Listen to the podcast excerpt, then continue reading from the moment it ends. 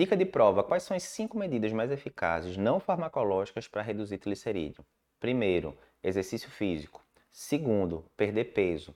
Terceiro, diminuir a ingestão de açúcares refinados. Quarto, substituir gordura saturada por gordura insaturada. Quinto, diminuir ou cortar totalmente a ingestão de bebidas alcoólicas.